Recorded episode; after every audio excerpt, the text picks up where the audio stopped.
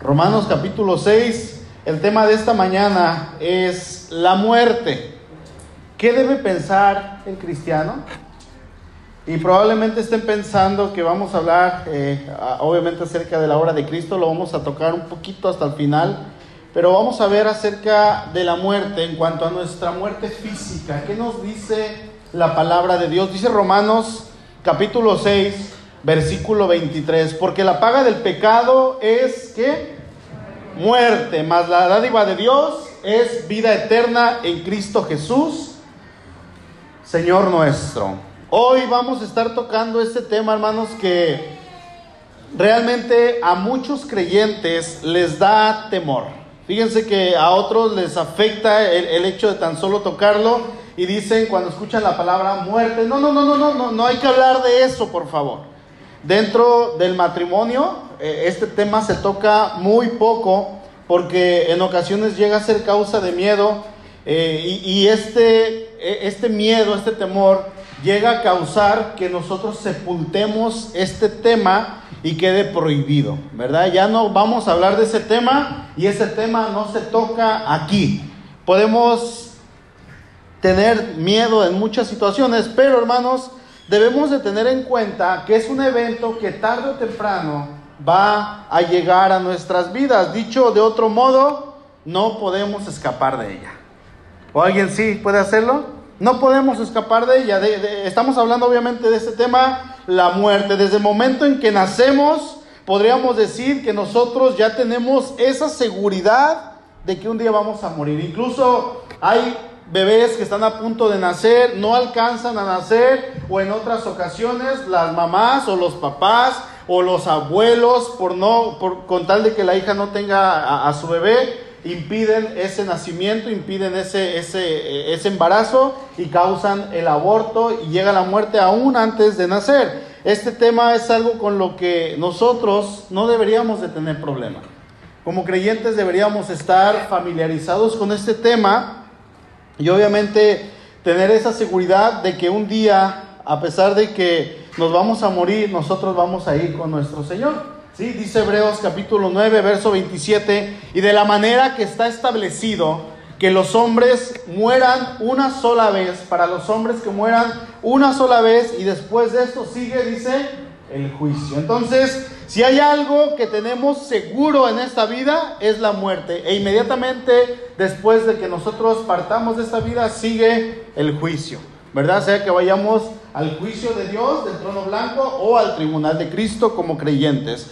Eh, así es que, hermanos, este tema es algo que tenemos que tocar. Miren, no es seguro decir que vamos a estudiar y que voy a empezar a unos estudios y yo los voy a terminar en cuatro años. No es seguro porque podemos dejarlos en algún momento. Hacemos planes de matrimonio, planes de boda, pero no sabemos si se va a realizar en cuanto una persona es joven, ¿verdad? No sabemos si esa boda y esos planes que se están efectuando se van a llevar a cabo. Cuando nos casamos, queremos hijos, yo quiero tres hijos, yo quiero cuatro, otros dicen yo solamente uno, pero no sabemos si van a llegar más adelante. No es seguro nuestro empleo y decir yo siempre voy a tener ese empleo y amo este empleo, porque en cualquier momento podemos llegar a perderlo, incluso podemos llegar a cambiar de trabajo aun cuando estamos demasiado cómodos. No es seguro confiar en nuestro salario y decir que tenemos un ingreso ahí en nuestro hogar porque en cualquier momento podemos perder el trabajo, podemos perder el negocio, podemos perder los ingresos que tenemos y eso va a ser un problema.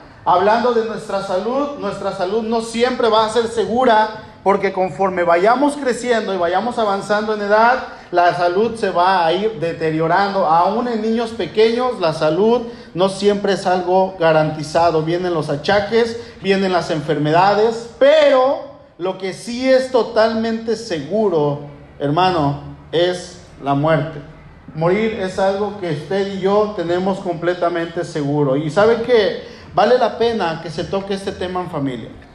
Es bueno que se toque este tema porque el hablar eh, acerca de qué pasaría si yo muriera nos va a ayudar en muchísimas cosas, como, como cuáles. Miren, por ejemplo, les menciono unas. ¿Cómo se van a organizar los familiares que queden?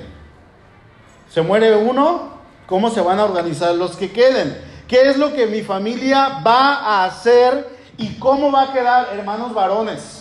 ¿Cómo va a quedar si yo muero y resulta que yo soy el sustento principal de mi hogar? O si yo como mujer soy, bueno, si usted como mujer es el sustento principal de su hogar, ¿qué ajustes se van a tener que hacer? Pregunto, hermano, ¿tiene algún paquete funerario? Porque déjenme decirles que son carísimos. Son carísimos. Se muere un familiar y tan solamente para velar, velarlo, enterrarlo o cremarlo es alrededor de 20 mil pesos. 20, 25 mil pesos. En algunos se ha conseguido paquetes de 11 mil pesos. Pero ya hemos arreglado eso porque déjenme decirles que es terrible que la familia ande consiguiendo el dinero para comprarle el paquete funerario al esposo o a la esposa, que por lo regular y estadísticamente el esposo es el que muere primero. El varón es el que muere primero. Entonces muere el papá, muere el esposo y ahí está la mamá consiguiendo el dinero, buscando ayuda en el gobierno. ¿Por qué? Porque el papá no fue lo suficientemente inteligente, perdónme por decir esto, para comprar un paquete funerario e irlo pagando de 100 pesitos por semana, 200 pesitos por semana. ¿Verdad? Entonces, ¿qué es lo que estamos haciendo? Ahora, en cuanto a situaciones de herencia, ¿a quiénes le van a quedar los bienes o cómo, estando en vida, yo los voy a acomodar para que cuando yo falte no haya conflictos entre familia, entre hermanos, entre hijos?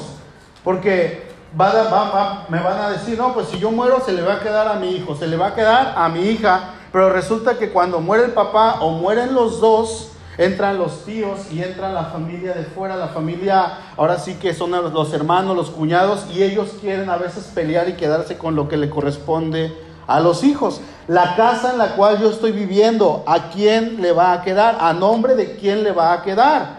¿Ya la terminé de pagar o mis hijos la van a tener que pagar por mí?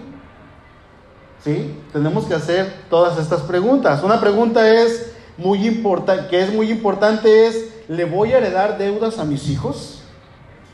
Porque hacemos esta broma, ¿verdad? Yo lo único que le voy a heredar a mi hijo son las deudas. Y lo decimos de broma y lo decimos jugando, pero resulta que cuando el papá muere o la mamá muere, lo que se le hereda a los hijos realmente sí son las deudas, hermanos. Y eso va a cambiar la vida totalmente de la familia que se queda. ¿Tengo algún seguro de vida que yo pueda dejarle a mi esposa, a mis hijos? Aparte del seguro social, si es que lo tengo, con lo cual ellos se puedan sustentar. Y no va a faltar el hermano que me va a decir, hermano, no seas tan dramático, tenemos a Cristo y todo eso ya no es importante, sí hermano. Yo sé que tenemos a Cristo y en Cristo lo tenemos todo y el Señor nos dice, en mí están completos, pero también la palabra de Dios me manda a ser prudente me manda a ser inteligente, ciertamente no acumular bienes a lo loco y como yo quisiera, pero Dios me manda a velar por mi familia. De lo contrario, si usted llega a pensar que todo esto no es importante, pues venda su casa, regale el dinero, regale su casa, regale sus bienes y meta a su familia a vivir en una casa rentada. Si lo van a hacer después, pues de una vez hacerlo desde este mismo momento. Son temas muy importantes y hermanos, se tienen que tocar en familia, esposos platiquen acerca de esto. Es necesario platicar acerca de esto. Otra pregunta es, ¿han pensado en que si los dos, papá y mamá, salen de viaje, salen a Vallarta, se van al cine, y de venida o de ida, Dios no lo, Dios no lo quiera, pero Dios permite un accidente y mueren los dos y hay hijos pequeños, ¿qué va a pasar con esos hijos? ¿A quién le van a quedar? ¿Sí? Porque todo eso, hermanos, pasa y llega a pasar. ¿Quién se va a quedar con todo lo que tengo si yo no he arreglado mis cosas? Lo que viene son peleas. ¿Recuerdan? El profeta llega con, con el rey y le dice, arregla tu casa porque vas a morir. ¿Sí? ¿Qué es lo que estamos haciendo? Temas que a veces están aquí, hermanos, pero no los tomamos en cuenta. Otro tema que a lo mejor a muchos no le importan tanto, pero son importantes y tenemos que tratarlos son otros temas como que ustedes pueden platicar acerca de cómo quiero mi sepelio o cómo me gustaría que fuera mi sepelio. ¿Qué es lo que yo quiero que hagan con mi cuerpo? No, hay unos que van a decir, pues, a mí no me importa que donen mi cuerpo para que, para que la ciencia lo estudie. Otros van a decir, yo quiero que donen mis órganos para ayudar a otras personas. Otros van a decir, no me toquen, ¿no? Que al final de cuentas el muerto, muerto está. Hay quienes van a decir, pues a mí crémenme. Y otros van a decir, a mí entiérrenme de manera normal. Hay situaciones en las cuales también vienen las enfermedades, eh, vienen enfermedades terminales. Es importante, hermanos, que se platique ahora que se puede y ahora que estamos con salud y que podemos platicar y hablar, que Dios nos permite todavía hablar en aquellos momentos, eh, eh, perdón, acerca de esos temas que quizá en unos 5, 10, 15 años no se va a poder. O si quedo parapléjico en algún accidente, ¿qué es lo que voy a platicar? En aquel momento ya no se va a poder nada hacer nada. Sería bueno hablar con mi esposa, con mi familia, decirle, miren, si llego a estar en una situación grave y se necesita que me entuben, no lo hagan, déjenme partir con el Señor. O a lo mejor otra persona va a decir, hagan todo lo necesario para que yo viva y no me dejen morir. Porque hay diferentes puntos de vista en cuanto a todo esto. Lo más importante, hermanos, es entender que debemos ser conscientes que nosotros nos vamos, o el que se muere se va, pero la familia queda. La familia se queda y déjenme decirle algo, esposos, hermanos varones, si usted se va, su familia necesita seguir viviendo en una casa. Su esposa necesita seguir comiendo al igual que sus hijos, vistiendo. Y para todo esto se necesitan recursos que muchas veces se van a gastar en los hospitales. Muchas veces el enfermo o enfermamos y eh, el enfermo es llevado al hospital y es llevado de hospital en hospital, de médico en médico y se andan pagando cuentas que en ocasiones eh, se tienen que vender absolutamente todo y las familias quedan en la ruina. Habrá otros que van a decir, no gasten en mí, no quiero que se queden en esta situación. Yo de todos modos voy a morir y si Dios lo ha destinado, ¿Para qué la necesidad de gastar todo lo que ustedes tienen o todo lo que hemos guardado, verdad? Y llevarme en hospital en hospital, gastando de médico en médico. ¿Para qué gastan en honorarios tan caros, en hospitalizaciones tan costosas? Y ustedes van a quedar en la calle. Si de todos modos me voy a morir, pues hay que dejarlo en manos de Dios. Si Dios quiere que yo viva, así va a ser. ¿No? Y obviamente tenemos que hacer todo lo que se pueda. No estoy hablando de que te da una enfermedad, ah, pues déjalo que se muera, ahí dijo el pastor. No, tenemos que hacer todo lo que se pueda. Si tenemos seguro social, llevarlo al seguro. Si tenemos CISTE, estar atendiéndolo. Si tenemos algún tipo de seguro de gastos médicos mayores, obviamente estoy hablando de hospitales en el Joya, hospitales que son un poquito más caros. Hay seguros para este tipo de hospitales hasta donde se dé pero en el caso de que ya no se pueda, hermanos, tengamos paz sabiendo que en Dios está nuestra confianza. Amén. Vamos buscando Génesis capítulo 2, por favor. Y todo esto que les estoy mencionando son temas que Dios nos permite tener en nuestra libertad cristiana, porque Él nos da la opción de elegir, Él nos da la opción de acomodar todas nuestras cosas. Y mientras nosotros estemos en vida, hermanos, nosotros tenemos que acomodar todo lo que podamos y ahorita lo vamos a ir viendo aquí en este tema. Y vamos a entrar ahora sí que ya de lleno a, tema e irnos al origen de la muerte. Fíjense que la muerte está sentenciada por Dios ahí en Génesis capítulo 2. Ay, qué rica agua. Y dice el verso 15 en adelante, Génesis 2. Tomó pues Jehová Dios al hombre y lo puso en el huerto de Edén para que lo labrara y lo guardase. Y mandó Jehová Dios al hombre diciendo, de todo árbol del huerto podrás comer, mas del árbol de la ciencia del bien y del mal no comerás, porque el día que de él comieres, ciertamente morirás. Vamos a encontrar que aquí se menciona por primera vez la palabra muerte en la Biblia. Y esta era una palabra relativamente nueva, no, había un conocimiento acerca de qué es lo que era la muerte. Es como si yo, fíjense, les pongo un ejemplo, es como si yo les dijera, hermanos, el día en que ustedes vean a un picio, picio, ustedes lo van a identificar inmediatamente. ¿Alguien sabe qué es un picio? Es una palabra que está en nuestro idioma, en el español. Picio es una persona que ha tenido la mala fortuna de nacer excesivamente feo. Y como aquí todos los que están aquí en el templo ahorita están guapos, hablando de los hermanos, hombres. Todos son excesivamente guapos, no saben lo que es ser feo, ¿verdad? Entonces, cuando ustedes vean a un picio, lo van a identificar. Mira, ahí hay un feo. ¿No? Hasta ese momento ustedes van a saber qué es un picio. Bueno, cuando Dios les dice a Adán y a Eva que va a entrar la muerte en el momento en que ellos sepan en el momento en que ellos desobedezcan a Dios, ellos decían, pues, ¿qué es la muerte? Era una palabra realmente desconocida, pero ellos la iban a conocer en el momento en que ellos desobedecieran a Dios. Dios en la creación, al inicio, en su plan, Él quería que el hombre viviera sin morir.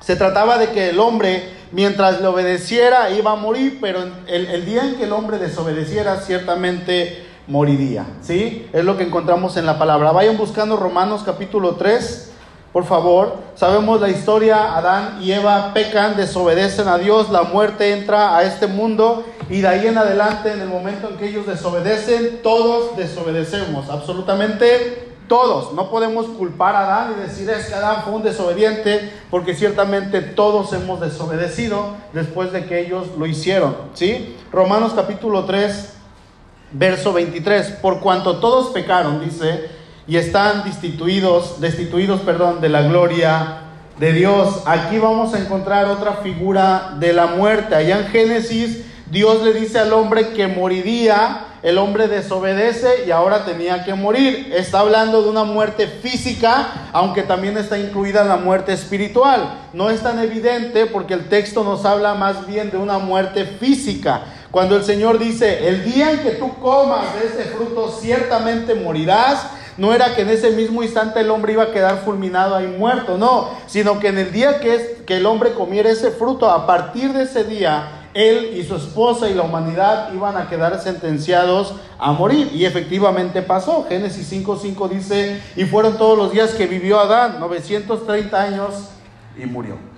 Al paso del tiempo se cumple la sentencia de parte del Señor y de esta manera la muerte pasa a todos los hombres, pero hay otra muerte que es una muerte espiritual que también obviamente es causada por el pecado. El pecado, hermano, nos va a producir una muerte física que es un desprendimiento de esta vida y una muerte espiritual que es un desprendimiento de nuestra relación con nuestro Dios. Vayan allá Romanos capítulo 6 tres capítulos adelante, por favor.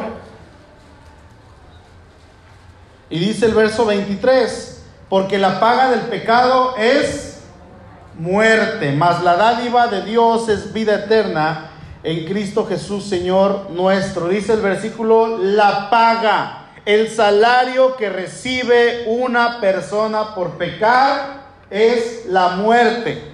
¿Sí? Lo que Dios paga por pecar es la muerte. Miren hermanos, el hombre no elige vivir. Nadie va a elegir vivir. Cuando un niño se le acerque y usted lo regañe y lo exhorte y le dé sus nalgadas, y, el niño le va a decir, es que porque haces eso, yo no elegí vivir, mamá. ¿No? Hay niños tan dramáticos. Yo no elegí vivir, ¿para qué esto? Bueno, ciertamente el niño está en lo correcto. El niño no eligió vivir. E, e, eso no lo causamos nosotros. Nosotros no elegimos vivir, pero usted y yo sí vamos a poder elegir entre pecar o no pecar. Si usted elige pecar, la respuesta es sencilla. Dios da la sentencia y la sentencia es la muerte. Pero dentro de este mismo versículo, Romanos 6:23, hay una esperanza de vida. Dice ahí en la segunda parte, más la dádiva de Dios es vida eterna en Cristo Jesús, Señor nuestro. Lo que da Dios cuando nosotros hemos creído en Cristo va a ser vida eterna. Hermanos, todos, todos, todos vamos a morir un día físicamente. Pero aquel que acepta esta dádiva de parte de Dios, lo que Dios da es vida eterna en Cristo Jesús. ¿Qué necesita una persona para poder recibir esta dádiva de Dios? Porque no nada más se trata de ¿quién quiere la dádiva de Dios? Y ustedes dicen yo, ahí les va, como si fuera un show en el cual se regalan cosas y se avientan cosas desde arriba. No, para todo aquel que quiera la dádiva de Dios hay condiciones y la, la condición fundamental que Dios exige son dos cosas. Arrepentimiento y fe. Arrepentimiento de nuestros pecados, obviamente, y fe en el Señor Jesucristo sabiendo que de Él recibiremos la dádiva de Dios. ¿Y esta dádiva qué es? Vida eterna en Cristo Jesús, Señor nuestro. Amén. Ah, entonces, allá en Génesis capítulo 2 está el origen de la muerte y en el capítulo 3, bueno, la palabra muerte por primera vez y en el capítulo 3, cuando el hombre desobedece, vemos que se cumple esta sentencia. El hombre queda sin esperanza. Vayan buscando Job, por favor, capítulo 14. El hombre queda sin esperanza, el hombre muere sin la oportunidad de hacer algo hasta que llegue Cristo Jesús a la vida de nosotros. ¿Sí?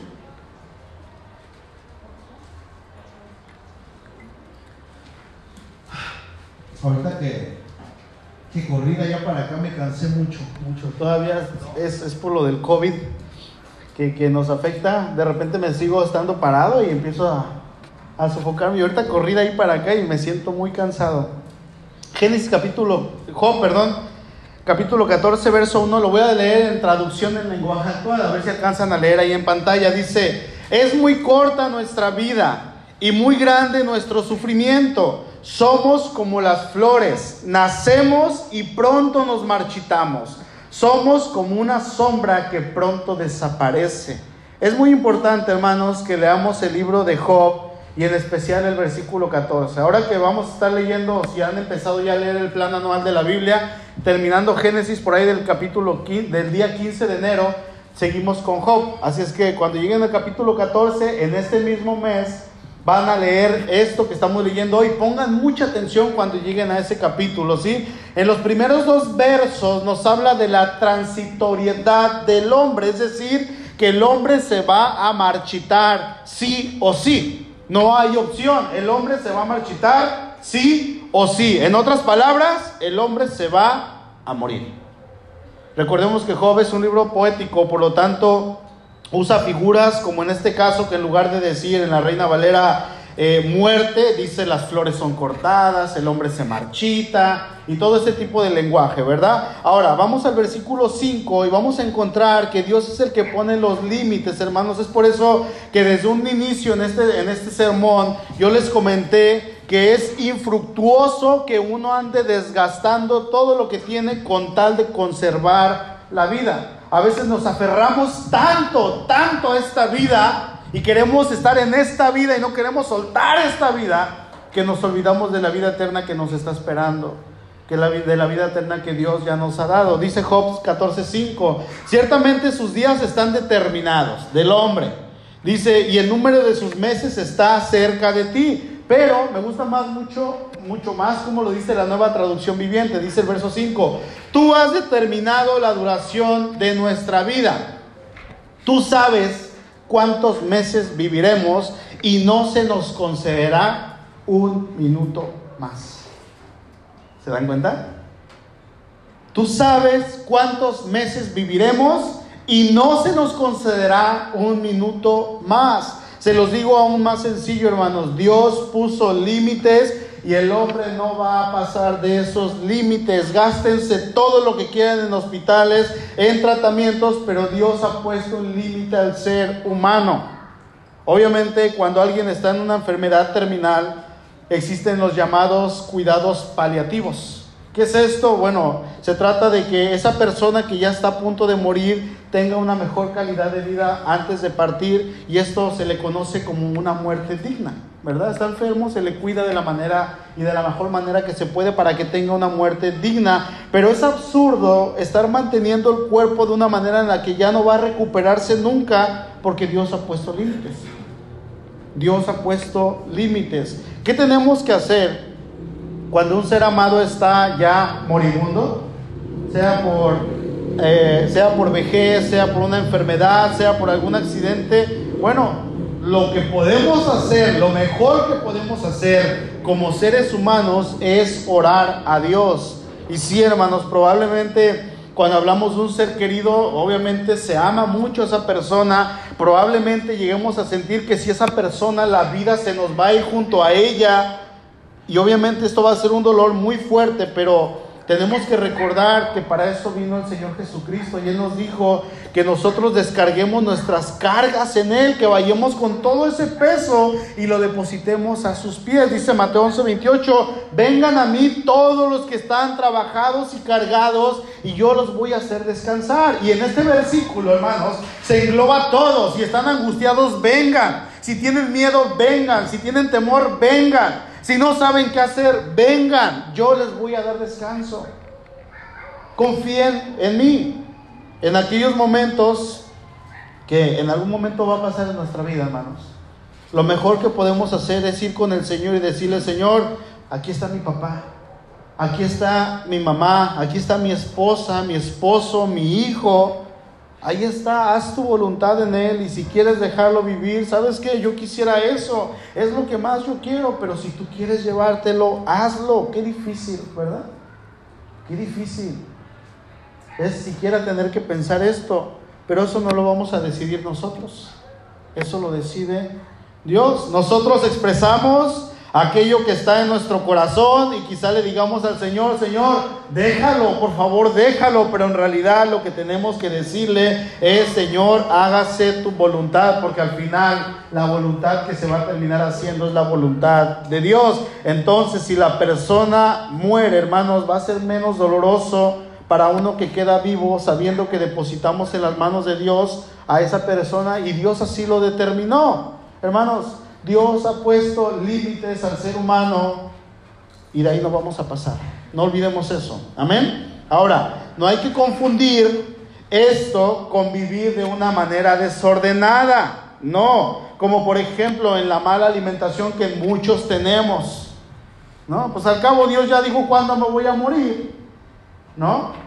No, no podemos hacer eso en los vicios, en las malas actividades. No, se trata de vivir no se trata, perdón, de vivir de una manera de, decir, pues Dios sabe. No, hermanos, eh, eh, eso no me tiene que llevar a pensar que si Dios ya determinó mi vida, entonces yo me voy a terminar las 20 botellas de refresco o los 40 panes de la tienda, los tacos de aquí de, del Toluco que son grasosos. ¿Sí? Y que los probamos y nos hace daño, pero seguimos yendo al Toluco.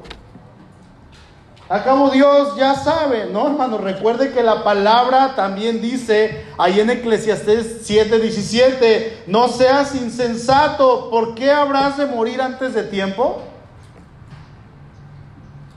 ¿Por qué habrás de morir antes de tiempo? Debemos cuidar este cuerpo. Recordemos que de muchos de los que estamos aquí, ese fue el propósito de ellos. No, bueno, Señor, ahora sí voy a cuidar mi cuerpo. Ahora sí voy a bajar, hermano, hay chamba que hacer. Ahora, en este tiempo de pandemia están las vacunas, aprovechemos. Hay muchos que aún no se han vacunado. Hay muchos que le tienen terror a las vacunas por tanta desinformación que hay eh, en cuanto a que las vacunas están diseñadas para matarnos y, y quién sabe qué tantas cosas andan diciendo. Hermanos, no hagamos caso de esto.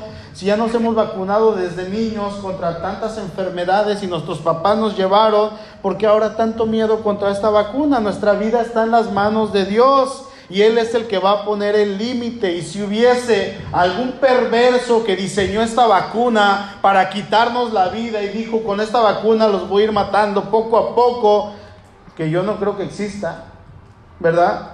Bueno, si, esta persona quiere quitarnos la vida antes de tiempo, recuerden que Dios es más poderoso para sostenernos aun cuando haya planes de maldad de parte del hombre. Y si Dios dice no, es no.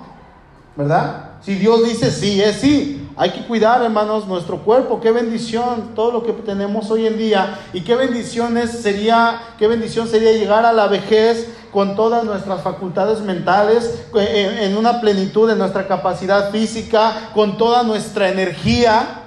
No tenemos que secarnos completamente, hermanos, que nos falte, que nos falle un riñón, que nos falle el páncreas, el hígado y que quién sabe qué tantas cosas nos esperamos hasta el final para ahora sí ya me voy a morir. No, Dios nos ha dado un cuerpo, hay que cuidarlo, siempre conscientes obviamente de esto y recordando que Dios ha puesto límites y de esos límites no vamos a pasar a menos que de manera excepcional Dios diga otra cosa. ¿Sí? Dios en su soberanía, así como ha puesto límites, también Él puede decidir mover esos límites, pero aún así en sus manos está la vida. Si alguien vive desordenadamente, entonces el límite que Dios había fijado, Dios lo puede recorrer y decir, ¿sabes qué? Te vas. ¿Sí? Te vas. ¿Por qué has de morir antes de tiempo? Dice el versículo. Fíjense que aquellas personas que están, que se meten con la mafia, los sicarios, todos los que están en la maña, en las drogas, ellos tienen una expectativa de vida, según las estadísticas, de llegar máximo hasta los 35 años. Entre los 20 años y los 35 estas personas mueren porque andan en cosas malas, porque has de morir antes de tiempo. ¿Sí? La voluntad de Dios no es que los maten a balazos, no es que ellos mueran acribillados, no, Dios no quiere eso. Sin embargo, a veces nosotros por nuestro pecado causamos todo esto. Ahora, por el otro lado, si Dios dispone en su corazón que una persona siga dando testimonio y siga hablando acerca de Cristo y diga, te voy a conceder otro tiempo más de vida porque Dios así lo quiso, ya había fijado tus límites, pero te voy a dar un tiempo más, así como pasó con Ezequías ahí en el segundo libro de Reyes capítulo 20. Entonces, hermanos, sea el límite exacto que Dios haya puesto, que en ese límite partamos con el Señor o que Dios lo use a nuestro favor y nos dé más tiempo, o que Dios lo use en nuestra contra por nuestro pecado y nos vayamos antes, nuestra muerte es algo que Dios decide, no los médicos. En ocasiones criticamos a los médicos, a los doctores que son negligentes y los acabamos con tantos comentarios, hermanos. La escritura nos está diciendo que Dios es el que ha puesto límites en el ser humano. Dice Mateo 10:30, pues aún vuestros cabellos están todos contados. Todos. Imagínense yo que estoy peludito. Todos están contados. Entonces, hermanos, siempre es necesario ver cualquier situación por la que estamos pasando a la luz de la soberanía de Dios y no del control de lo que el hombre pueda llegar a tener en sus manos, porque el hombre no tiene control de nada. Amén. Miren hermanos, Dios, a pesar del error que un médico pueda tener, nos puede dejar vivir. Y si es el mejor médico de todos los tiempos y Dios dice, te vas, nos vamos a ir en las manos de ese médico. ¿Sí? El médico no puede quitarnos la vida. Bueno, si Dios lo dispone, así va a ser. Pero es Dios quien decide nuestra vida. Él es el que ha puesto los límites. Amén. Ahora, hago una pregunta. ¿A dónde van los muertos? Y no me va a decir usted, eh, si ya aceptó a Cristo, al cielo. Y si no, se va al infierno. No, estoy hablando de los cuando morimos físicamente. ¿A dónde van? Bueno, seguimos ahí en Job, capítulo 7. Voy a seguir leyendo en la nueva traducción viviente. Dice el versículo 14, verso 7. Hasta un árbol tiene más esperanza que quién? Que un ser humano. Si lo cortan, volverá a brotar y le saldrán nuevas ramas. Aunque sus raíces hayan envejecido en la tierra y su tocón esté podrido, al sentir el agua, renacerá y echará nuevos brotes como árbol recién plantado. En cambio, cuando los seres humanos mueren, pierden su fuerza, dan su último suspiro y después, ¿dónde están? Dice Job. ¿A dónde van los muertos? Hermanos, los muertos se van. En muchas ocasiones, más de alguno de los que estamos aquí, al pasar cualquier situación trágica, o, o, estar en una situación de dolor, o en una situación que ya no queremos estar ahí, hemos querido morirnos. Y Job lo experimentó, dice el versículo 13. ¿Cómo quisiera que me escondieras en la tumba y allí me dejaras olvidado hasta que pase tu enojo? Pero anota en tu calendario para que te acuerdes de mí. Job está diciendo, Señor, ya ponme un límite, ya me quiero ir de esta vida, ya me quiero morir, estoy harto, ya, y es que en este momento Job estaba sufriendo muchísimo, estaba desesperado. Es por eso que él le dice, ya Señor, llévame, ponme un plazo, hoy, mañana o al rato, pero yo ya me quiero ir. Y esa es una petición que en algunas circunstancias de nuestra vida podríamos decir es válida por lo que estamos pasando y no queremos ya estar aquí. Le decimos, Señor, sabes que ya estoy hastiado. Pero ¿saben qué, hermanos? Dios es el que va a poner el límite a nuestra vida. A Job no se lo llevó, lo sanó, lo restauró y Job pudo vivir muchos años más y aún Dios le dio el doble de lo que tenía y Dios le restituyó y le dio otros hijos y otras hijas. Dios todavía tenía un plan para Job. Hermanos, eh, eh, eh, en aquel tiempo no había hospitales carísimos en los cuales Job pudiera ir y decirle, vengo a urgencias, pero de aquí que me pasen con el internista y quiero que me hagan unos estudios para que chequen todo lo que tenga. No había nutriólogos porque en esta situación en la que Job estaba pasando, seguramente a este hombre le vino una anemia terrible. Tenía una sarna que dice que se tallaba con tejas. ¿Sí? Alguien se rascaba en la pared. Qué rico se siente. Este hombre se rascaba con tejas, con pedazos de piedra, se rascaba y al rascarse yo quiero pensar que se estaba arrancando la piel estaba sufriendo demasiado. No había hospitales, hermanos. Job no tuvo que vender lo poquito que le quedaba para que lo curaran de esta manera y, decirle, pues vieja, su esposa, primero mi salud y te dejo en ruinas, pero me voy a atender. No, hermanos, Dios lo sanó y es en Dios en quien estaba su confianza. Y es en Dios en quien debe estar nuestra confianza. ¿En dónde está nuestra confianza? En quién estamos confiando, porque hay veces que ponemos toda nuestra confianza en los médicos o peor aún, hay quienes van con brujos, con hechiceros y esto es abominación delante de Dios. Hay que acudir al, Señor. Los hechiceros, los brujos, aquellos que leen cartas, hermanos, eso es abominación al Señor. Los médicos no. ¿Sí? Dios aprueba a los médicos. Regresando a Job, capítulo 14, verso 14, dice, si el hombre muriere, ¿volverá a vivir? Bueno, la respuesta a esta pregunta es doble. ¿Volverá a vivir en esta tierra? No. ¿Sí? Vayan buscando por favor Eclesiastés capítulo 9. Allá adelante. Eclesiastés 9, por favor. Fíjense hermanos que el hombre muere y nunca más volverá a tener parte en esta vida. ¿Sí? Cuando nosotros partimos de esta tierra, se acabó. Hasta ahí.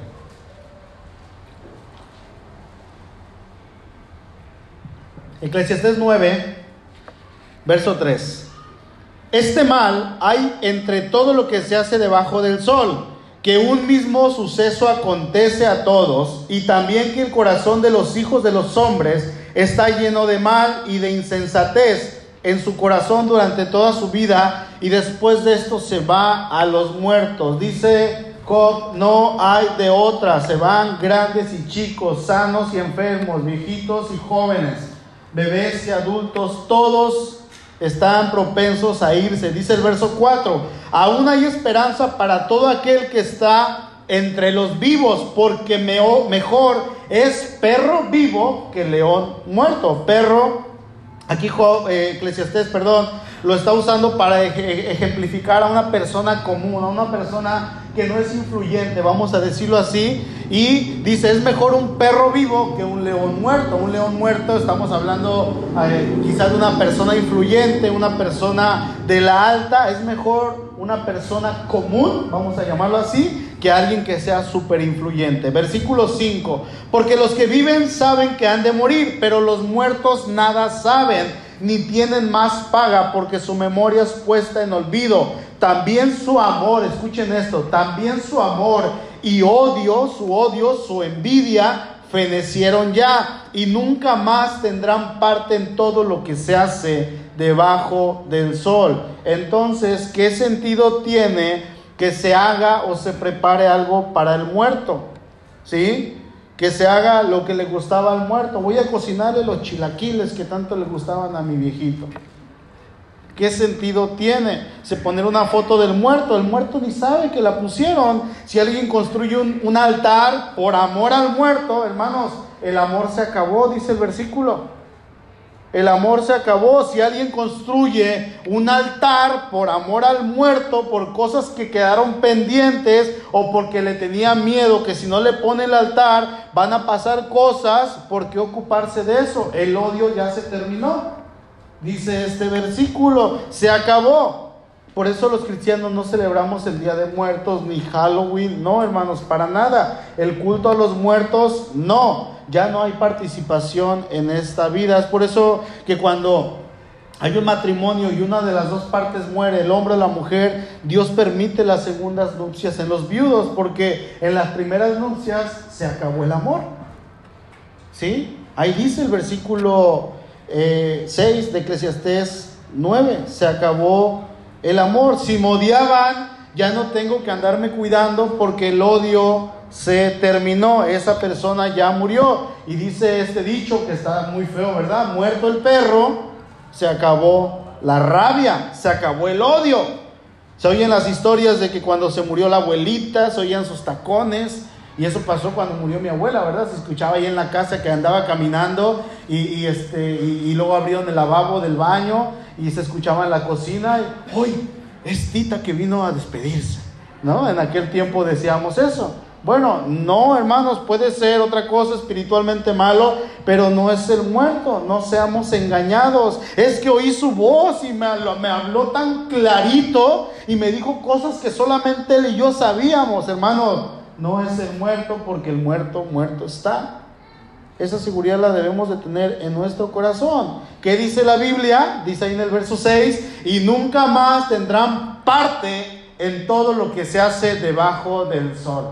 O sea, en esta vida. Apúntenlo, grábenlo en su corazón, porque esto es lo que nos dice la palabra de Dios, y en la palabra de Dios debe de estar nuestra confianza porque es palabra de Dios. Ahora, regresando a Job, por favor, capítulo 14. Job, capítulo 14, verso 20.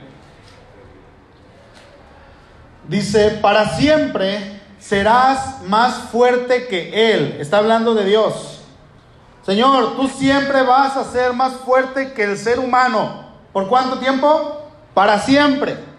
Y Él se va, el hombre demudará su rostro y le, despedirás. Cuando una persona muere, pues su rostro se demuda, ¿verdad? Cambia totalmente. Sus hijos tendrán honores del muerto, pero él no lo sabrá, o serán humillados y no entenderá de ello. O sea, no lo sabrá. Ya no saben qué es lo que pasará. Nuestros padres que murieron antes, eh, en un caso como el mío, antes de que yo graduara de la universidad, hermano, ya no pueden vernos.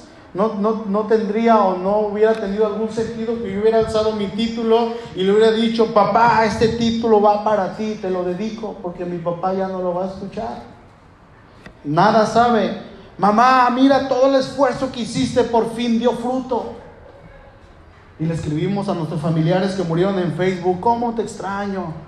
¿Cómo te extraño, mi viejita? ¿Cómo te extraño, papacito? Porque es lo que somos, así somos. Sin embargo, mi papá no va a leer Facebook. En ocasiones le he querido escribir, ¿verdad? Y pongo una foto de él y, una vez, ah, esta última vez estaba escribiendo, no sé si lo escribí como si lo fuera para él, como si lo estuviera leyendo, pero al final lo cambié. Dije, no, pues él no lo va a leer. Entonces aquí un gran hombre fue una persona, ya lo cambié un poquito porque mi papá no lo va a leer. ¿Qué sentido tiene llevarle flores a una tumba al muerto? El muerto no las va a ver. Hermano, llévenle flores a su familiar ahorita que está vivo, porque después, ¿qué sentido tiene? ¿Qué sentido tiene? ¿Cuál es la intención de adornar una tumba. Estaba buscando ahí tumbas, pongan en Google, iba a ponerlas, pero como ya no se ve bien la pantalla, ya no la puse. ¿Sí? ¿Qué sentido tiene que, le pongan tumbas, mansiones? Pónganle en Google tumbas de los narcos y son mansiones en una tumba. Hay quienes les ponen aire acondicionado a las tumbas. Se pasan, diría Sua. Ay, no. ¿Qué sentido tiene? ¿Cuál es la intención de darle tanto honor a los muertos y ponerles tantas cosas? Sí, hermanos, la película de Coco es falsa.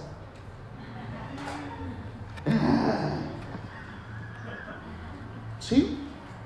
Así es que cuando una persona muere y humillan a sus hijos o los exaltan, papá o mamá no lo sabe. No hay que engañar a los pequeñitos diciéndole, papá te cuida desde el cielo, mamá te cuida desde el cielo. Hermanos, eso es una mentira. Ellos no pueden voltear a ver para acá. Nadie. El que nos cuida desde el cielo es el Señor. Él sí. Papá Dios te cuida desde el cielo. ¿Sí?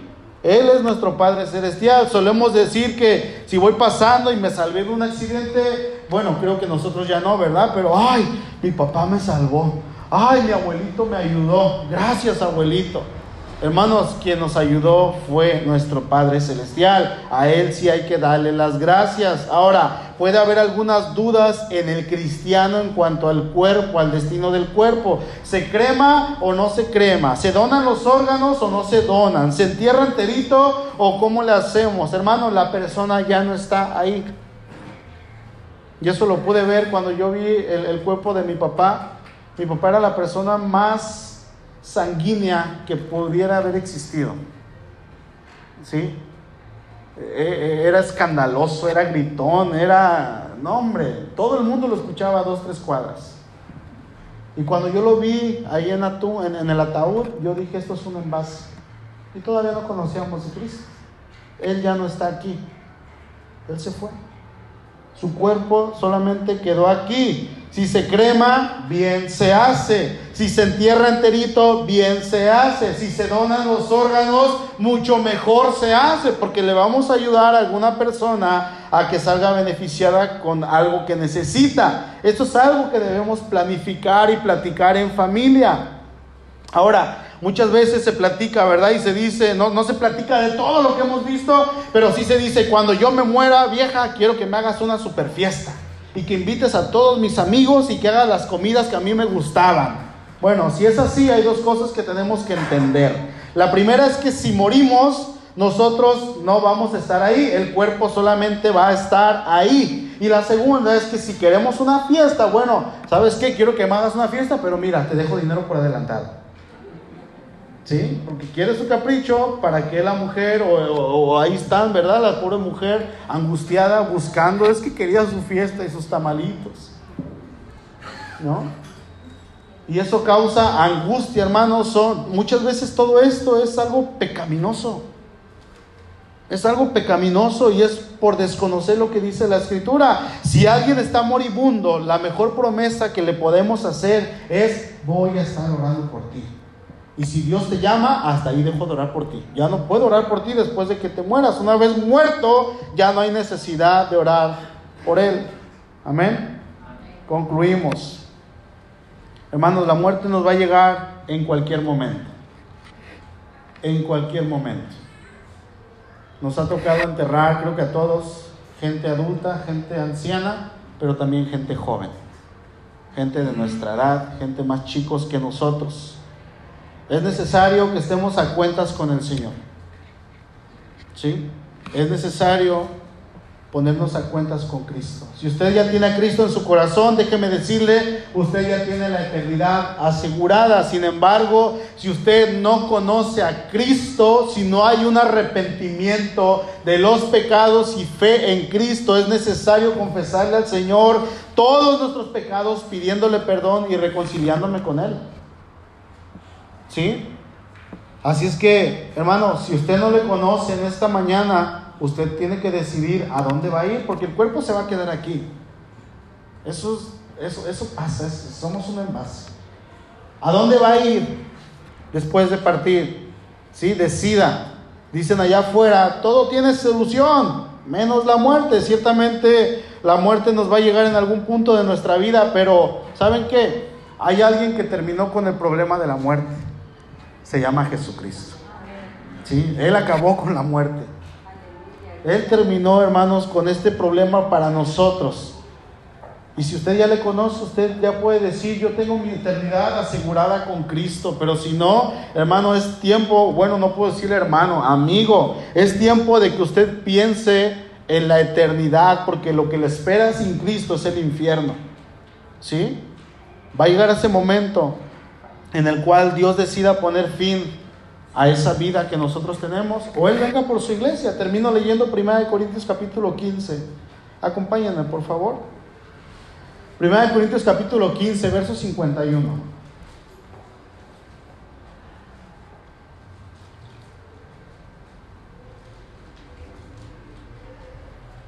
Amén. He aquí, os digo un misterio. No todos dormiremos, pero todos seremos transformados. Está hablando el creyente. Amén. En un momento, en un abrir y cerrar de ojos, a la final trompeta, porque se tocará trompeta. Y los muertos serán resucitados incorruptibles y nosotros seremos transformados. Porque es necesario que esto corruptible, nuestro cuerpo, se vista de incorrupción y esto mortal se vista de inmortalidad. Y cuando esto corruptible se haya vestido de incorrupción y esto mortal se haya vestido de inmortalidad, entonces se cumplirá la palabra que está escrita, sorbida es la muerte en victoria. ¿Dónde está, oh muerte, tu aguijón? ¿Dónde, oh sepulcro, tu victoria? Ya que el aguijón de la muerte es el pecado y el poder del pecado la ley, mas gracias sean dadas a Dios que nos da la victoria por medio de nuestro Señor Jesucristo. Hermano, no anhela esto, no anhela esto con todo su corazón. Vivamos dignamente sabiendo que nuestro Señor está cerca, Él, Él está cerca. Y está más cerca que cuando Pablo escribió esto hace dos mil años. Tenemos dos mil años de ventaja. A lo mejor el Señor dijo, voy en dos mil años, pues ya estamos más cerca. A Pablo no le tocó, ¿sí? Y Él va a venir, hermanos, o a lo mejor Él ha decidido ya el tiempo en que nos va a llamar. Bueno, ya lo ha decidido y a lo mejor está cercano, no muy lejano. Sea como sea, tenemos que estar listos, tenemos que ser prudentes. Dios nos ha dado un raciocinio, nos ha dado una inteligencia. Y hermanos, si Cristo viene, gloria a Dios, va a ser el evento más excelso y sublime que nosotros podamos experimentar y es algo que la iglesia ha esperado durante dos mil años, siglos y siglos esperando la venida del Salvador. Si viene, gloria a Dios. Pero si no viene y el Señor nos, nos llama antes de que Él venga, hermano, que usted y yo como buenos creyentes tengamos todo listo. Escuche esto, tengamos todo listo porque nuestra eternidad ya está segura. Pero aquí en tierra, que tengamos todo listo para no ser una carga en el momento de nuestra muerte. ¿Sí? No le deje un problema a su familia. Piense, piense en eso. ¿Qué voy a hacer? No sea una carga, que nuestra muerte, hermanos, sea una bendición y no una carga. ¿Qué le piensa dejar a su familia si el Señor le llama? ¿Qué piensa hacer? Pues hay que hacer las arregles solas. Yo ya estoy con el Señor, mujer. Ahí te avientas. ¿Sabe lo que está pensando con esto? Mi familia no me importa. Mis hijos no me importan. Estamos ya en Cristo, hermanos. Aún en esto, el Señor nos llama a ser prudentes. Amén. Inclinen su rostro, por favor. Padre, gracias por tu palabra. Señor, tu palabra es infinitamente hermosa y preciosa, es eterna. Tu palabra, Señor, es maravillosa. Y en ti, Señor, encontramos esa respuesta para absolutamente todo. Señor, bendice a tu iglesia. Ciertamente, todos los que estamos aquí, Señor, somos creyentes. Quiero pensar eso. Si alguien aquí no te conoce, Señor, yo te ruego que esa persona, hombre, mujer, niño, grande, pequeño, pueda ponerse a cuentas contigo. Pero si alguien ya, Señor, te conoce y tiene un conocimiento pleno de ti, tenemos la eternidad segura contigo. Y ciertamente todo esto va a pasar. Pero también nos has llamado a ser prudentes. Tú eres el Dios del orden. Y Señor, hoy en día tenemos tantas oportunidades para dejar acomodada de alguna manera, aunque sea con un poco, a nuestra familia. Ayúdanos, Señor, a principalmente como varones, a ser prudentes, a pensar, Señor, que no somos eternos. Y si no estamos siendo responsables, ayúdanos a ser responsables. Que tu Espíritu nos guíe, nos exhorte, Señor, que tu Espíritu nos redarguya cuando estemos siendo desordenados. Y ayúdanos a ser ese ejemplo, a ahorrar, Señor. a poder bendecir, a poder obtener un bien para la familia, para nuestros hijos que se quedan, para la esposa. Gracias Dios por tu palabra. Gracias porque lo más seguro, Señor, lo, más importante, que es la vida eterna, ya la tenemos gracias al sacrificio de tu Hijo. Y se cumple esta palabra que está aquí en Corintios. ¿Dónde estaba muerte tu aguijón? ¿Dónde, oh sepulcro, tu victoria? Cristo terminó con este problema para nosotros. Pero aún estamos vivos y quedan cosas, muchas cosas, Señor, que quizá tenemos que arreglar. Gracias Dios por tu palabra. Bendice a tu iglesia. En Cristo Jesús oramos. Amén. Amén. Y piensa, hermano, por favor, ¿qué le va a dejar a su familia? Amén.